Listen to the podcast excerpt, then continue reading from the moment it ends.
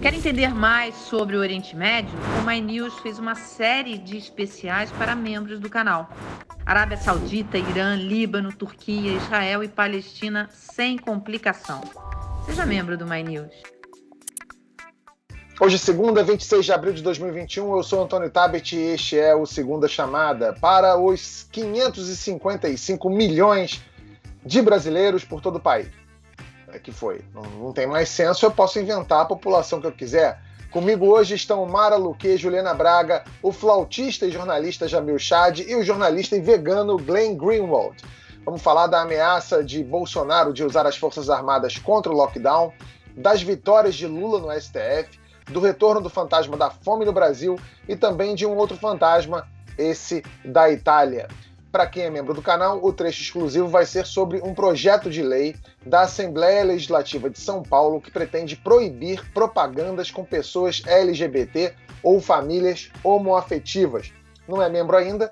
Se você se cadastrar é, ao longo do programa, dá tempo de acessar esse conteúdo exclusivo, além de cursos, Clube do Livro e você pode até ser colunista do My News. Olha só. É isso? Vamos lá? Roda a vinheta que o segunda chamada está começando, Bia.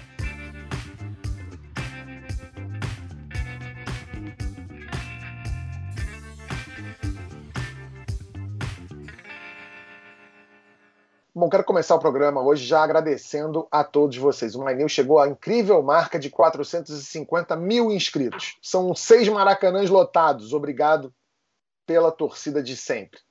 Bom, o Alerta Nacional, comandado por Siqueira Júnior, é um daqueles programas policiais que passam no fim da tarde. Foi nesse cenário que o presidente Jair Bolsonaro falou mais uma vez em botar as Forças Armadas na rua para fazer frente às medidas de restrição de circulação Bolsonaro, que já falou em meu exército, agora diz nossas Forças Armadas. O presidente chamou lockdown, quarentena, o fique em casa e o toque de recolher de absurdos. Ele diz que está preparado para o caos. O, o Glenn, vendo o Bolsonaro falar, parece até que ele está torcendo para ter caos mesmo, né? E aí eu tenho uma dúvida: como é que o exército vai combater o lockdown? Ele vai entrar na casa das pessoas e puxá-las para a rua, vai arrancar todo mundo de casa? Como é que funciona isso? Então, acho que ele está, obviamente, tentando usar os exemplos que estimulam as mais emoções, por exemplo, a, a ordem que vai proibir pessoas de ir para as igrejas ou para o trabalho e quando a, a população está enfrentando uma escola entre ficando em casa sem renda e a capacidade de comprar comida, tudo isso, ou sair da rua e pegar um, um vírus que cada dia mais é mais perigoso. Obviamente, as emoções estão muito altas, muito explosivas, e Bolsonaro está, na minha opinião, tentando manipular as emoções, falando que sou eu que vou te salvar. Eu vou mandar as Forças Armadas para te salvar dessas ordens que está trancando vocês dentro da casa, destruindo sua vida. E, e é, é perigoso politicamente, obviamente, porque está brincando com as paixões da população, do povo, mas também é uma ameaça de verdade, porque quando qualquer vez que Bolsonaro está falando sobre mandando as forças armadas na, na rua, com a história dele, é bem preocupante. É isso. Ainda no, no programa do Siqueira Júnior, o Bolsonaro posou para essa foto aqui, ó. CPF cancelado é uma gíria usada por policiais, grupo de extermínio e milicianos para se referir à morte de alguém. Mara, a gente está chegando à marca dos 400 mil mortos pela Covid-19 no Brasil.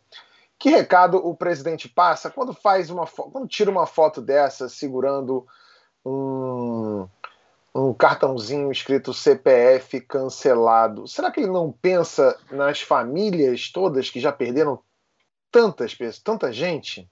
Ele não passa recado, ele, ele é isso desde a campanha, desde sempre. Ele fala o que ele é. é uma, tem uma coisa que o presidente Bolsonaro não pode ser acusado: de ter mentido sobre as intenções dele. Ele sempre deixou isso tudo muito claro: quem ele é, o que ele pensa, qual é a empatia dele. Ele não tem empatia com essas famílias que perderam essas pessoas. Ele não tem.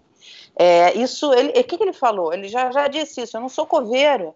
É, todas as, as, manifestações dele são em relação a isso. E, e essa foto é, não é um recado, é o que ele é.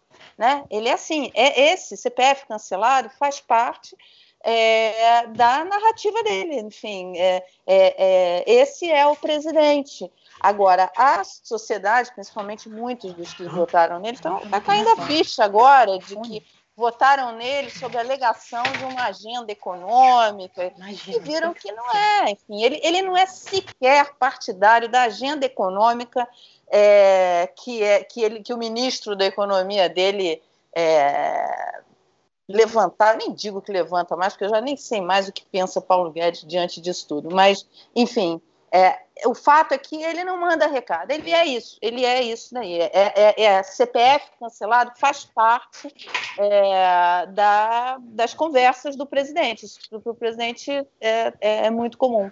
Então, para ele, não, não, ele não vê problema. 380, 400 mil, 500 mil mortes. que ele vê problema é na CPI. Isso é algo que está deixando o presidente preocupado pelo que a gente tem visto ali de reações dele. Aí sim ele vai se dar conta de que ter 400 mil, 500 mil mortos por falta, por uma, por uma negligência do, do governo, para se dizer o mínimo, é, é, um problema. Essas famílias vão cobrar, a gente já falou isso aqui, essas famílias vão cobrar, está sendo criada uma associação é, dos familiares que perderam parentes para a Covid, essas pessoas vão cobrar o governo, essas pessoas estão acompanhando e vão acompanhar cada vez mais a Covid. Tem famílias inteiras que foram ali dizimadas pelo vírus. Essas, essa, esses familiares vão cobrar responsabilidade, vão cobrar é, na justiça, inclusive. O ex-chefe da SECOM, Fábio Weingarten, disse em entrevista à Veja que a gestão do general Pazuello no Ministério da Saúde foi incompetente e ineficaz o Weingarten contou que estava negociando pessoalmente as vacinas da Pfizer, mas que o negócio não foi fechado porque o Ministério da Saúde não respondeu uma carta da farmacêutica. Apesar das críticas ao Pazuello, o ex-secretário defendeu Bolsonaro na entrevista. É, Jamil, essa entrevista do Weingarten faz parte de uma estratégia do governo é, de deixar a conta só para o Pazuello? E, e essa tese cola? É, e os militares? O que, você acha disso? Porque é muito estranho que é, tenha rolado esse fogo amigo com um braço tão importante do governo, né? Atirar num militar da ativa que está lá no, sentado na cadeira de ministro? Meu caro, é, essa é uma pergunta absolutamente fundamental nesse governo, inclusive para a manutenção é, dessa base. Agora, vamos só colocar numa perspectiva muito real. É, o ministro pode ser responsabilizado, sim, mas ele trabalha é, sob um governo que tem um líder. Então, é, qualquer tentativa de parar o processo num ministro, de parar a responsabilidade é, num chefe de pasta, perdão, ela é, no mínimo, é, incoerente, porque, de fato, o ministro tem e pode ter uma, uma certa autonomia, mas o que a gente já descobriu neste governo é que os ministros respondem e têm, na verdade, uma, um, uma relação é, muito direta com o próprio presidente. Então, você achar que numa investigação, numa CPI, no Ministério Público, como a Mara disse na, na questão das famílias, que, ah, tudo bem, vamos, vamos entregar um ministro para preservar a presidência, é, eu acho isso de uma, uma ingenuidade gigantesca. Mas é, pode ser, pode ser de fato uma estratégia adotada.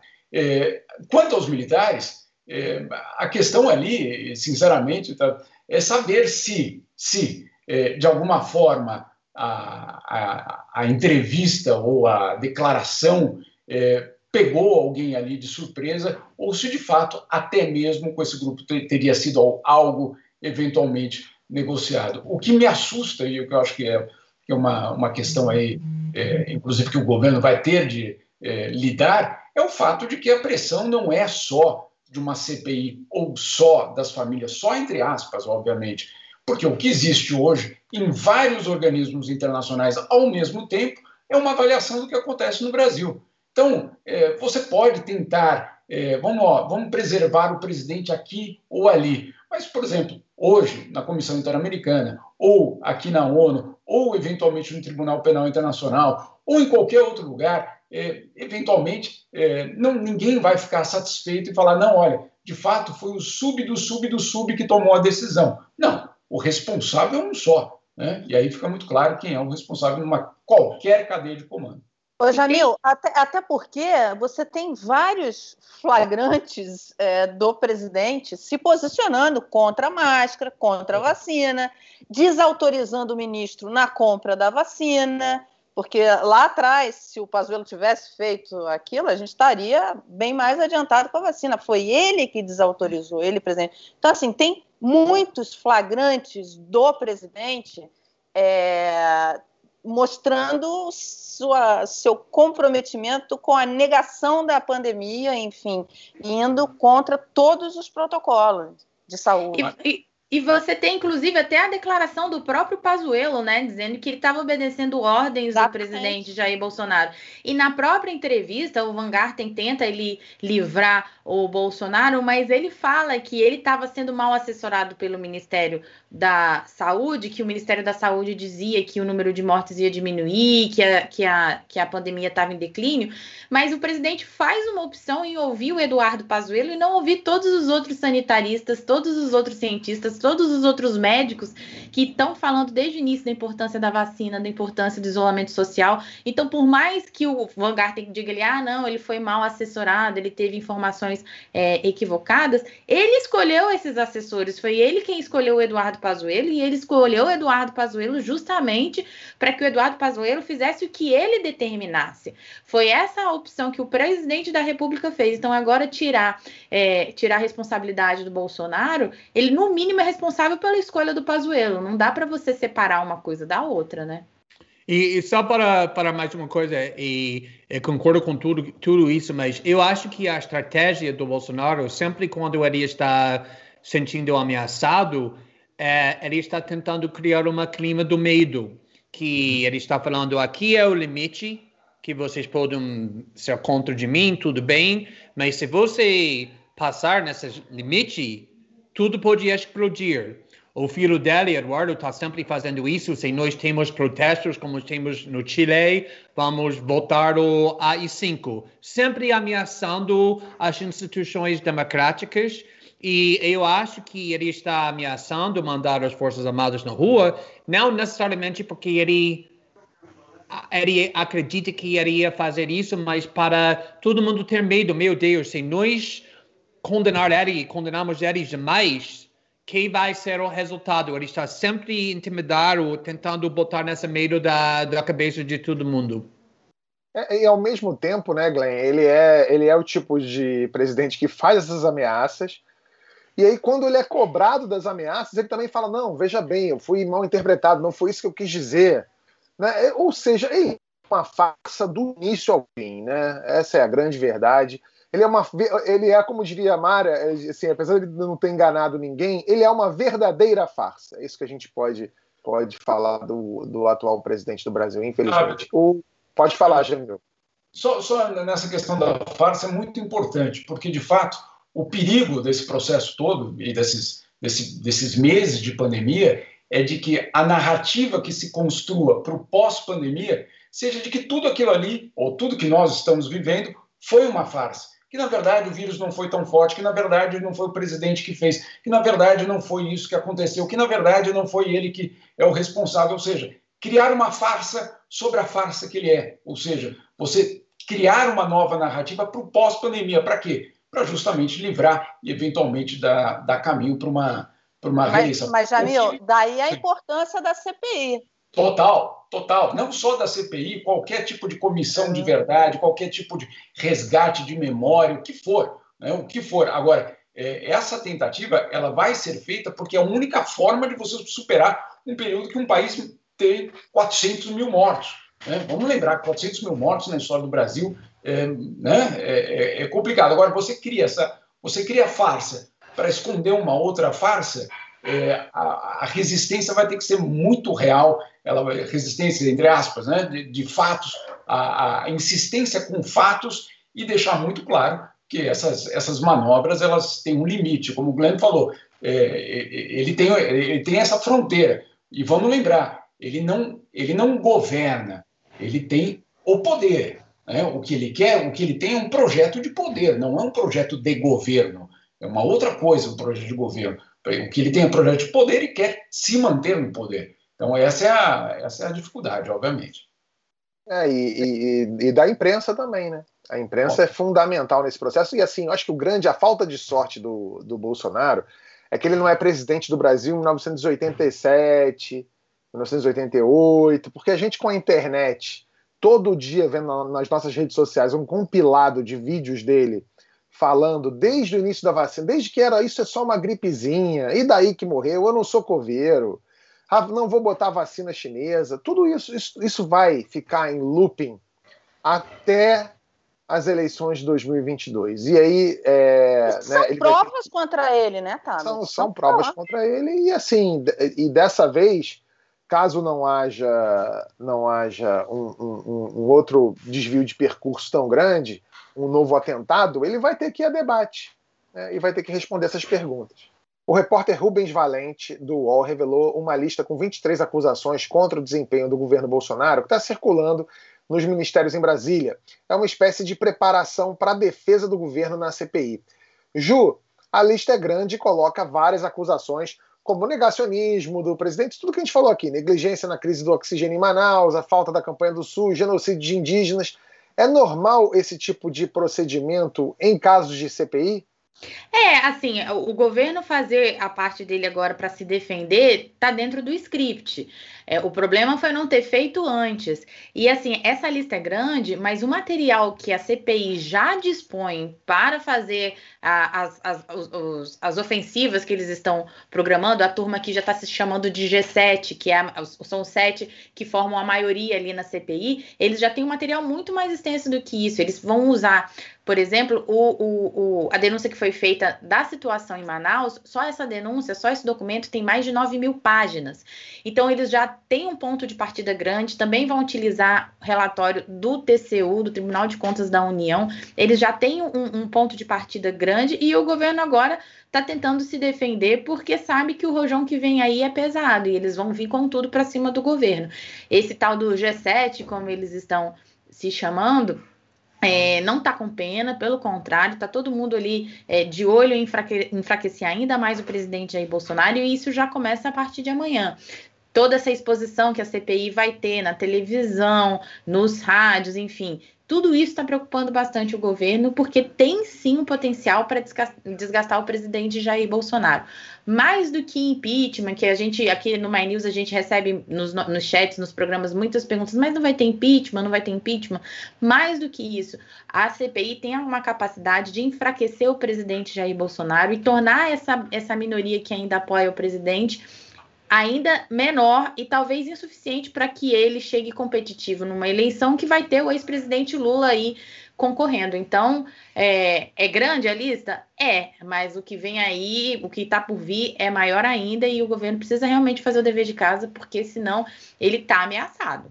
Ô, Ju, e, e, principalmente, como o Jamil falou, né? Ele ainda conta com. Ele tem um projeto de poder, ele ainda conta ali com é, um certo apoio. Agora, a entrada do Lula no cenário tira, inclusive, é, o poder dele junto ao Centrão, porque o próprio Centrão tende a procurar o Lula, tende a, a, a, a, a apoiar o Lula numa eleição, enfim eu acho que o Centrão vai ficar farejando ali, né? Exatamente. Vão ficar, exatamente. Vão ficar aguardando para ver no momento ideal. Eles não precisam tomar essa decisão agora. Eles vão ficar ali vendo para no momento ideal tomar essa decisão. Se permanecem com o, o, o se permanecem com o presidente Bolsonaro ou se vão apoiar o ex-presidente Lula. Mas eu conversei, inclusive, com o dirigente do Centrão na semana passada, que ele me falou um negócio curioso conversando inclusive já com partidos de esquerda, porque para além da aliança a presidência, eles também fazem ali os acordos deles para as alianças locais. E aí, um desses dirigentes do Centrão falou assim: eu estava com saudade de discutir, de conversar com o partido de esquerda, porque os partidos de esquerda eles são políticos. Ou seja, são pessoas que estão acostumadas com o processo eleitoral, que o presidente Jair Bolsonaro não está, tem estrutura partidária, sabem a importância dessas alianças. Então, para além de todo esse discurso ideológico, para além de todo esse desgaste que o presidente Jair Bolsonaro deve ter com a CPI, tem aí o Centrão também de olho nas questões pragmáticas deles. E o Centrão é muito pragmático. Essa aliança vai me favorecer no estado tal, no estado Y, esse partido tem estrutura para me apoiar, então eu vou com ele. O presidente Jair Bolsonaro até agora não tem partido. Hoje a gente está falando aí de PMB, Partido da Mulher Brasileira, é um partido muito pequeno, que não tem recursos, que não tem estrutura. Então, assim, o Centrão vai ficar de olho, vai farejando, mas hoje, no momento, agora, a tendência é que o ex-presidente Lula tenha mais a oferecer esses partidos do que o presidente Jair Bolsonaro, muito embora ele esteja no cargo, tenha emendas, tenha tenha cargos, tenha tudo isso, o Centrão pode se aproveitar disso até ali no ano que vem e depois migrar. Então, o presidente tem que ficar de olho mesmo. É, é muito interessante porque quase tudo mudou para Bolsonaro compara, comparação da eleição da 2018, quando, quando era quase impossível machucar o Bolsonaro. Não tinha a menor importância que a gente estava relatando, divulgando, falando, porque ele tinha um grupo muito grande, muito forte atrás dele.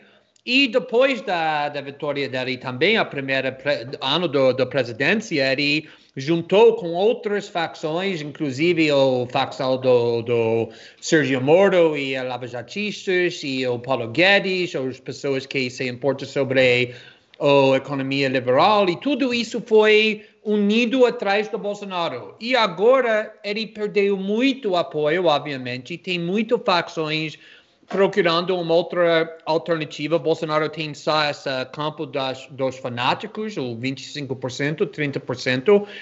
E eu acho que a coisa mais importante é que a crise do Covid não está, obviamente, causando muito mortos, que é uma tragédia, e um, um, mas está machucando muito a imagem internacional do país, que está preocupando muito os setores da agrobusiness e uh, os, os, os classes mais ricas que estava bem apoiado do Bolsonaro por causa do Paulo Guedes e porque eles não queriam uma volta da, do PT. Agora ele está quase apostando que a volta do PT com Lula seria a opção mais segura. É incrível, não? Que o mercado internacional, é o classe rico está pedindo o Lula por causa da estabilidade que ele, ele leva em comparação em 1998, quando eles olharam como Lula como um novo Castro ou Chávez, alguma coisa assim. Agora ele é o candidato do pragmatismo. E eu acho que Bolsonaro é muito mais vulnerável por causa disso mas também mais perigoso por causa disso também, porque quando tem um extremista que ainda não tem muito apoio, que tem só o campo dos extremistas que estão ficando, acho que isso pode radicalizar o movimento e as opções do, do candidato que acho que está acontecendo agora. E eu acho que isso é um medo que Bolsonaro o tempo todo está tentando explorar com essas ameaças. É verdade, é, a gente está sempre caminhando nessa corda aí, mas eu não sei até que ponto esse, esse ímpeto extremista dele tem, tem coragem mesmo para virar na prática. Né? Acho que é muita, é muita ameaça para pouca, pouca capacidade. E é aquela coisa, ele não ganharia um jogo de war do meu filho, né? O que, que ele vai fazer? vai, vai fazer guerra? Não vai. Otávio, o... e tem, você lembrou uma coisa importante, é, porque ele vai ele vai estar tá lidando também com ele, é, a, a questão criminal, ele vai estar sendo julgado, ele vai ter que ver ali, porque ele também vai ter que se movimentar para escapar da justiça, é. né? Como é que ele vai escapar? Jamil, você queria falar alguma coisa? Sim, dois, dois pontinhos muito rápidos. Primeiro, sobre o que colocou o Glenn, é perfeito, é exatamente isso, a, a, o cenário internacional, é, com gestos já sendo feitos, tanto por parte do Itamaraty como do Ministério da Saúde, para tentar demonstrar, olha, na verdade, nós estamos aqui, ou na verdade, nós somos mais moderados do que vocês imaginam. Então, por exemplo, nessa semana, nós vamos ter, provavelmente na sexta-feira, uma coletiva de imprensa do Marcelo Queiroga com o diretor da OMS, Tedros. Né? Algo impensável se a gente for, for retomar as falas do Bolsonaro sobre a OMS, dizendo que o Tedros nem médico era, como é que ele pode dar recomendação, que é desconhecer completamente o funcionamento, mas enfim, é, e dizer tudo o que foi dito do, do sistema multilateral, etc. Agora não, vão dar coletiva juntos, um ao lado do outro. O que é? É justamente tentar dar uma outra cara. Tentar dar uma outra cara. Porque existe uma diferença entre você querer se apresentar de uma outra forma e, de fato, modificar a sua postura doméstica. Agora, o que a Juliana colocou, que eu acho que é, é exatamente isso, a gente tinha aquela percepção de que a CPI terminou é, em pizza, essa CPI não serve para nada. Essa CPI não é o resultado final que vai interessar apenas, ou na verdade, é o processo de transparência que ela vai gerar, né? ou que ela poderia gerar. Bolsonaro discursou na cúpula de líderes sobre o clima. O presidente prometeu reduzir a emissão de gases do país, não os dele, é, buscar a neutralidade climática até 2050, zerar o desmatamento ilegal até 2030 e fortalecer os órgãos ambientais, dobrando a verba para fiscalização. Eu fiquei espantado de ver é, tantos jornais celebrando esse tom moderado do Bolsonaro, mas no dia seguinte veio a realidade. Com os vetos do presidente ao orçamento de 2021, foram cortados 240 milhões de reais do Ministério do Meio Ambiente a duplicação de recursos nem aparece no orçamento. Jamil e, e, e Glenn, vocês que conhecem muito bem de política internacional, só esse discurso basta? Não, olha, de fato, logo que terminou o discurso, eu falei com vários dos embaixadores estrangeiros aqui e todos falaram. É, ele vai precisar meses para provar é, todas as palavras desse discurso, porque qual é o, que é que o mundo quer? O mundo quer provas do Brasil, não discurso.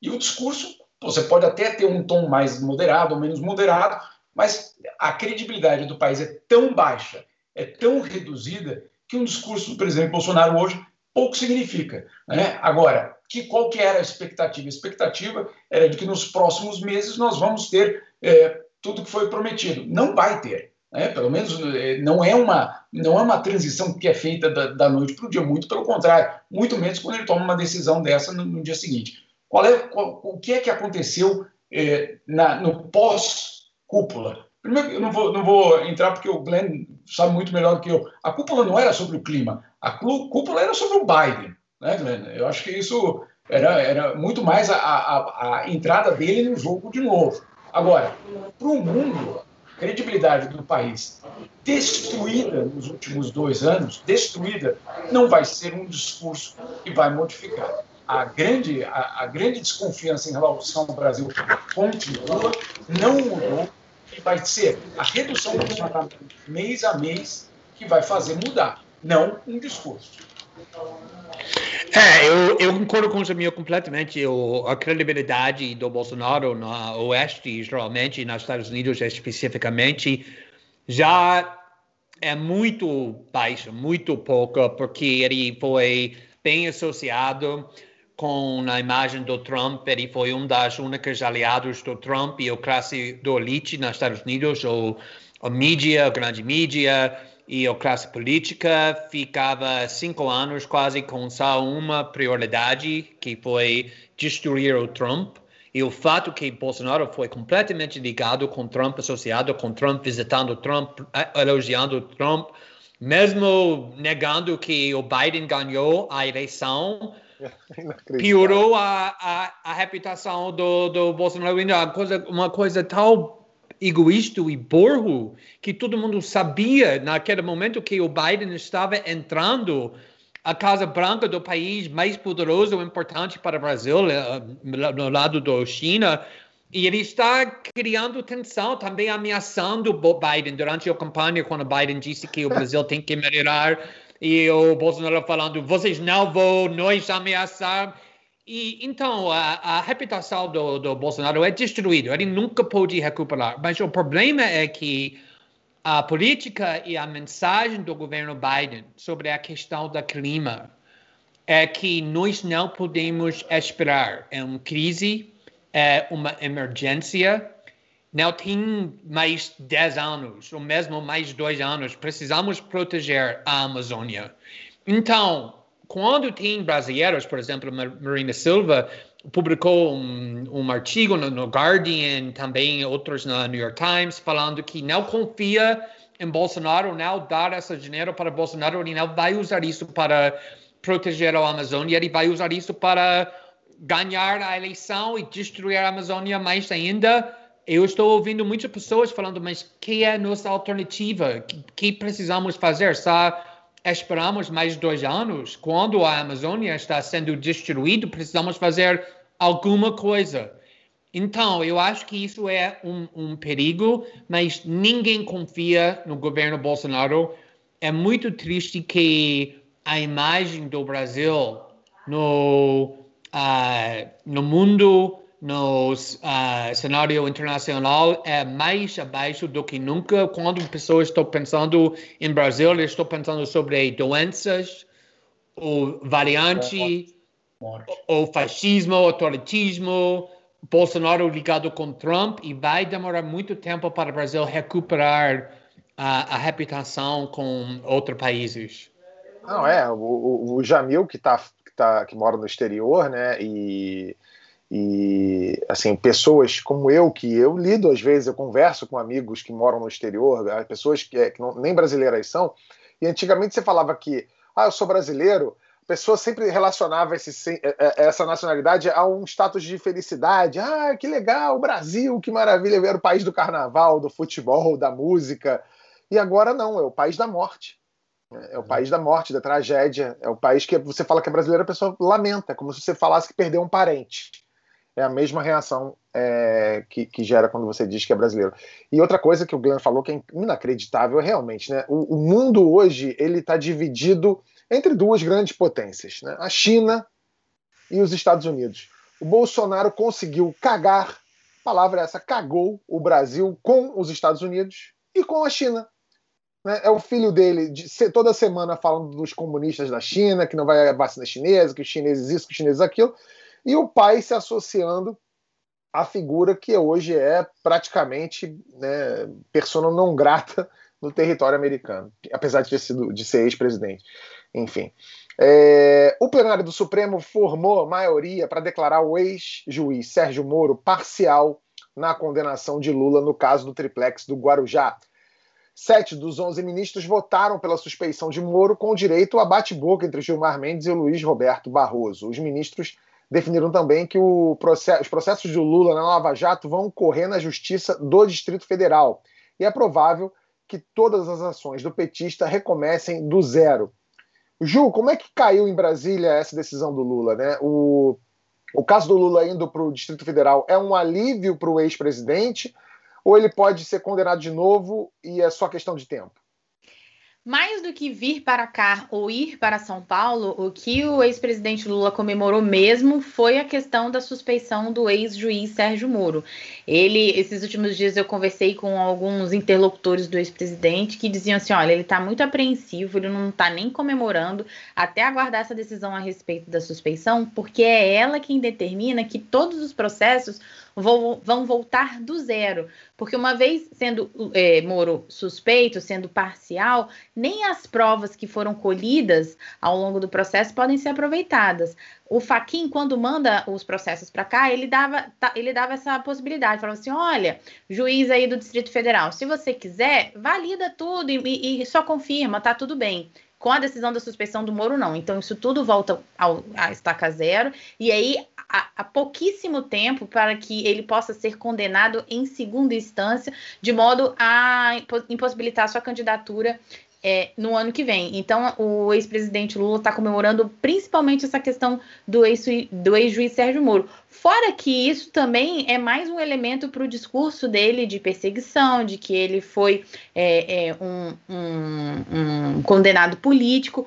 Por mais que a decisão do Supremo Tribunal Federal não tenha entrado no mérito, Isso tudo vai formar esse discurso para tentar limpar a imagem do ex-presidente, passar uma imagem de inocência do ex-presidente, é, porque os processos ele não está condenado, logo estaria inocente, mesmo que o Supremo Tribunal Federal não tenha entrado nesse mérito. Então, é, há uma comemoração, a partir de agora o Lula vai botar aí o time dele em campo, vai, já começou as conversas políticas, deve fazer algumas viagens aí nos próximos dias, porque já tomou ali a segunda dose da vacina, mas é isso, a, a maior decisão do Supremo não é nem com relação a, a para onde foi, é sim com relação ao ex-juiz Sérgio Moro, que ele tem aí como principal algoz dele hoje em dia, né? É, a, apesar da decisão contra o Moro, o STF ainda não decidiu sobre a validade ou não das mensagens trocadas entre o ex-juiz e os procuradores da Lava Jato reveladas pelo Glenn aqui é, no Intercept Brasil. A operação Spoofing, né, que investiga este caso, apreendeu 7 terabytes em material dos hackers, o suficiente para armazenar 1.750 filmes de boa qualidade. É um volume, para vocês terem uma ideia, 160 vezes maior do que o Intercept recebeu que foi 43 gigabytes. Glenn, você vai lançar em breve é, seu livro aqui em tradução livre, Garantindo a Democracia. Você tem mais bomba para sair dessas mensagens ou o mais importante já, já veio a público? O livro que, que vai sair aqui no Brasil provavelmente não vai ter novas revelações, é mais sobre para contar a história sobre que é, que, que, como foi para uh, fazer o jornalismo com todas essas ameaças? E por que foi tão necessário para a democracia brasileira, não só para divulgar a verdade sobre a Operação Lava Jato e o ex-juiz Sergio Moro, mas também para enfrentar o governo Bolsonaro no momento quando ele era mais forte Uh, quando ele foi, tinha esse apoio unido que estávamos discutindo um pouco antes, uh, com muitas facções, para que pessoas tinham muito questões sobre como vai ser a democracia brasileira. As instituições democráticas vão ter a vontade e a capacidade de defender a Constituição. E para mim, esse livro foi mais sobre mostrando o valor da imprensa livre numa qualquer democracia, não só aqui no Brasil, mas qualquer democracia, e quando o jornalismo é feito na forma certa, e eu trabalhava com jornalistas incríveis, muito corajosos, jovens brasileiros, outros veículos, Folha, Veja, que apoiava Moro durante muitos anos. Na realidade, acho que isso mostra uh, o valor do jornalismo. E para mim, o livro é mais sobre isso do que as revelações específicas da, da Vaza Jato. O Glenn, logo depois que o Intercept revelou as mensagens, você veio a segunda chamada ainda em junho de 2019. Na época, mesmo com a divulgação das mensagens, o Sérgio Moro, que ainda era ministro do Bolsonaro, tinha bons índices de aprovação. Qual é a sua análise eh, sobre a situação política hoje do Sérgio Moro? Você vê ele como um possível candidato para 2022? Acho que seria impossível, uh, na realidade, por dois motivos. Um é que ele perdeu, obviamente, o apoio da 25, 30% das pessoas que ainda estão, estão apoiando do Bolsonaro, porque ele saiu do governo com tanta drama, acusando do Bolsonaro de ser o corrupto, e ele se tornou o inimigo principal do movimento Bolsonaro. Foi um pouco irônico, porque ele entrou no meu lugar e eu consegui sair finalmente nessa nessa espaço do, do inimigo número um do movimento Bolsonaro. Então, isso é 25%, 30% que provavelmente nunca pensaria em votar em, em Sergio Moro. E, obviamente, a esquerda brasileira nunca votaria no Bolsonaro. Isso é mais 30%, 35% que nunca vai ser disponível para ele. E eu acho que exatamente que como a Amara estava falando, que apesar do fato que o STF não decidiu se Lula na realidade é corrupto ou não, se ele é culpado ou não, sabe? Disse que tem que começar de novo. Então, não foi um julgamento sobre Lula, mas foi um julgamento, sim, sobre Sergio Moro, que ele é pode falar corrupto, parcial, não fez seu trabalho no caso mais no processo mais importante na carreira dele, na forma certa ou ética, que até o ponto que precisa ser nulificado. Isso é um julgamento muito forte para botar em cima da, da cabeça do Moro sobre o, o apelo mais forte que ele tinha, que sua pessoa ética. Até agora, em cima da página dele no Twitter, fala faça a coisa sem, uh, certa sempre. Então, ele sempre quer mostrar que ele é o padre das éticas, da ética, mas, obviamente, quando o STF está falando que você passou os limites éticos do seu poder, é bem difícil para manter essa reputação, essa imagem, esse apelo político, mesmo para as pessoas ficarem consideraria apoiar ele ainda. Acho que ele não é viável como um candidato político nunca mais. É, além disso, acho que ele também não é candidato porque ele tem o carisma de um, uma vagem, né? Eu não consigo imaginar o Sérgio Moro num debate ou num palanque indo bem, né? Não, não, não tem, não consigo imaginar esse tipo de coisa. Né? O que, que, você acha, Mara? A gente já tinha visto chuchu na política, agora vagem estamos vendo agora, né? É, essa questão do Moro ela é muito grave, porque muitas pessoas acreditaram nele e enxergaram nele é, finalmente o país conseguindo é, colocar na cadeia os corruptos, enfim. E, e, e além de tudo, quer dizer, quando ele, quando ele, ele, quando ele toma um. Ele virou um político muito antes, na verdade, porque quando ele, ele tem essa, essa gana de, de impedir a candidatura do Lula, isso foi para o país. A gente poderia estar vivendo uma outra coisa. Hoje não estou nem dizendo se é Lula, se não é, mas poderíamos estar. Poderia ter viabilizado outras candidaturas, por exemplo, tínhamos tantas. É, isso foi muito grave o que ele fez. Quer dizer, ele tomou uma posição de político e não de juiz. E eu acho que esse é o ponto e a desilusão de muitas pessoas que, que o apoiaram. Quer dizer, porque ele, ele jogou no lixo um trabalho é, que a população brasileira enxergava como ah, finalmente estamos combatendo a corrupção. E no final, descobriu-se que era um jogo político. Não estou dizendo que não tinha corrupção, não, e que não tem que ser julgado, como a Ju bem, bem colocou, quer dizer, não é um julgamento sobre o ex-presidente Lula, ou se ele estava ou não estava envolvido. É um julgamento do, do, do juiz. Né? Quer dizer, o juiz atuou como um político. Ficou claro que o que ele queria era inviabilizar a candidatura Lula. E isso daí desmontou, foi muito teve, foi muito grave para a vida do país inteiro, entendeu? Por todo o momento que a gente estava é, vivendo, sabe? Se você puxar assim, você pode colocar na conta do Moro a eleição do Bolsonaro, entendeu? Porque ele inviabilizou outras candidaturas que poderiam ter saído, não só o Lula, o Lula principalmente, mas o Lula, por ser essa figura tão forte, por ser essa candidatura tão forte, é, e ter um passado né, no, no, dos últimos dois. Dos dois, dois governos dele, ele teve, ele tem o que entregar, inclusive para o mercado financeiro, para os empresários. O Lula tirou Mas o... Área, enfim. Mas, Mara, sabe o que eu tenho a impressão?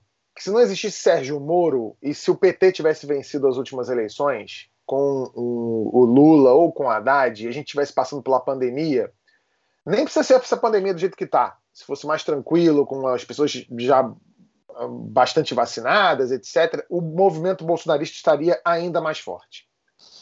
Eu não concordo, eu não concordo, porque é, eu acho que nós não estaríamos nessa, nesse caos sanitário que nós estamos. O PT tem ótimos nomes sanitaristas, eu acho que a gente já teria, já estaria vacinando muita gente, não teria a quantidade de mortes que nós temos, e com a vacina, com a vacina, o, o, o Lula ia apostar na vacina. É, e com a vacina, a vacina ela propicia a retomada econômica, entende? Então o, o Bolsonaro foi ele teve um erro gravíssimo aí, que foi o seguinte: alguém disse para ele que era assim, era para contaminar todo mundo, matar todo mundo, que era para ganhar imunidade de rebanho. É isso que está na cabeça do presidente. Então ele queria mais era que contaminasse é, é todo mundo e tal para sair. Eu, eu, acho que ele tem essa cabeça porque ele é atualmente vidraça. Se ele fosse pedra, né, com o governo do PT ou um governo de esquerda sendo vidraça, ele não ia falar isso ele ia se comparar com a Nova Zelândia, ele ia dizer assim: ah, mas a Nova Zelândia já está ali, nunca, nem o vírus entrou lá, aqui a gente teria feito diferente. Eh, nós, com os militares, teríamos fechado as fronteiras, o Brasil nunca teria tido contato com esse vírus. Ele ia Tudo falar bem, isso. Tabet, mas a gente não ia estar no tamanho do caos que nós estamos, nem no caos econômico que nós chegamos. Mas, mas nem eles estariam, entendeu? Por isso que eu acho que é, é, é, seria. Acho que o, pior que aconteceu para o bolsonarismo foi o bolsonarismo ter chegado ao poder. Tanto é que a gente vê que essa massa de apoio dele está caindo. E até 2022. Isso eu concordo com você. Eu acho que ele fez um, um, um desserviço aí à direita, porque, por exemplo, mesmo essas questões é, conservadoras deles de é, do ensino e, de, é, de LGBT, de não sei todas até isso você não vê isso reverberando mais, vê reverberando ali na, na, naquele grupo pequeno deles, de olavistas e tal, mas não, não na sociedade como um todo. Eu acho que, sabe, as pessoas hoje Hoje, um debate, por exemplo, numa campanha com o Bolsonaro, não vão perguntar para ele o que, que ele pensa do filho ser gay, ou, ninguém não vai isso, porque isso daí perguntaram muito e ele aí nadava de braçada nisso. Agora não, agora eu acho que vão perguntar para ele as questões econômicas, questões sanitárias, enfim, como é que ele se posiciona. E ele não tem resposta para isso. Ele não tem resposta. Tá, então a única coisa que eu poderia te dizer ainda sobre esse, esse assunto é o fato de que na comunidade internacional, e principalmente na OMS, na, no pessoal, vamos dizer assim, sanitarista, a grande pergunta que foi feita quando explodiu a situação brasileira, bom, antes de mais nada, quando começou o caso, existia uma percepção de que no Brasil não vai ser tão forte, não porque as condições não estão dadas, mas porque o Brasil tem experiência em lidar com situações como essa existia uma expectativa real dentro da OMS de que, olha, vai ser ruim, claro, vai ser dramático, mas o país tem condições de dar uma resposta. Quando não teve essa condição de dar a resposta, ou quando tudo fracassou ali, é a grande pergunta que se fazia, que eu ouvi, me, me perguntaram da cúpula da OMS, dizendo assim: onde estão vocês? O que, que é que aconteceu? Porque vocês têm cientistas, têm os institutos, têm a experiência e isso não resultou numa resposta. Então, a expectativa internacional era de que o Brasil tinha capacidade de dar resposta. Se tinha mesmo, não sei. Né? De repente, era só uma percepção também. De repente, era só uma, uma construção que foi feita ao longo dos, de décadas. Mas, mas, mas Amil, o, o país o país tem uma história no programa de imunização, em outras, em outros episódios, entende? Eu acho que por isso essa percepção.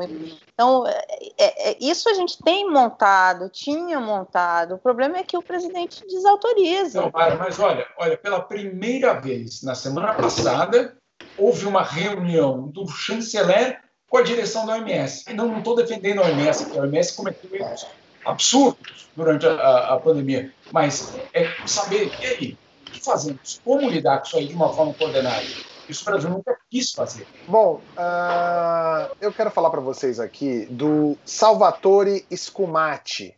É um italiano de 67 anos. Né? Foi por 15 anos funcionário de um hospital na cidade de Catanzaro, no sul da Itália. Ao longo desse tempo, ele recebeu um total de 538 mil euros em salários, 3 mil euros por mês, um salário bom. Só que tem um detalhe: o Salvatore nunca apareceu para trabalhar. Logo no começo da carreira dele no hospital, ele ameaçou um diretor para não preencher um relatório disciplinar. Depois disso, o diretor decidiu ignorar a existência do funcionário e, por consequência, as ausências do Salvatore. Anos depois, o hospital mudou de diretor e o novo chefe nem sabia que o Salvatore existia. A polícia agora investiga o Salvatore por fraude, extorsão e abuso de poder. É... Jamil, é justo fazer isso com o cara? Eu conheço gente que ficou 28 anos no cargo de deputado e nunca fez nada, nunca foi punido, muito pelo contrário. É, ganhava passagem aérea, né? Inclusive, é pra, né, etc. Olha, é, vamos só também colocar numa uma, uma outra questão, é, que aí às vezes no Brasil a gente, a gente tem essa percepção não de que essas coisas só acontecem no Brasil, não, elas acontecem em muitos lugares do mundo. É uma coisa muito profunda essa, essa, esse fenômeno humano. É, agora, também vale lembrar que o próprio Chirac, quando era prefeito de, de Paris, também criou é, funcionários fantasmas e foi condenado por isso. Então, não é uma exclusividade, vamos dizer assim, do mundo é, do mundo latino, etc. Fica muito claro que, que ele agora se é justo não é, né? Porque é? isso acontece nos Estados Unidos, Glenn? Muito, na tem muita corrupção nos Estados Unidos, mas geralmente a corrupção é legalizada. E esse tipo de corrupção a gente nem precisa fazer exatamente porque toda outra forma da corrupção é permitida. Mas eu, exatamente o que eu queria falar, essa história me lembra muito do gabinete do Flávio Bolsonaro, onde todo mundo recebendo um salário mais ou menos bom, mas nunca aparecendo, inclusive o, o mãe e mulher da, da miliciano. Então, acho que nem precisamos olhar para a Itália para ver isso, podemos olhar muito perto daqui para ver a mesma coisa. Então é isso, a gente vai agora para o conteúdo extra exclusivo para membros do My News. Se você não é membro, clica no botão azul aqui embaixo. A gente vai falar do projeto de lei na Assembleia Legislativa de São Paulo que é impedir pessoas LGBTQIA+, de participarem de campanhas publicitárias. O conteúdo de membros fica na aba da comunidade e na playlist Membros. Para quem não é membro, tem o Quarta Chamada na quarta-feira com Marilis, Mara, Gilbraga e convidados. A gente volta na semana que vem e se você é membro, até daqui a pouquinho.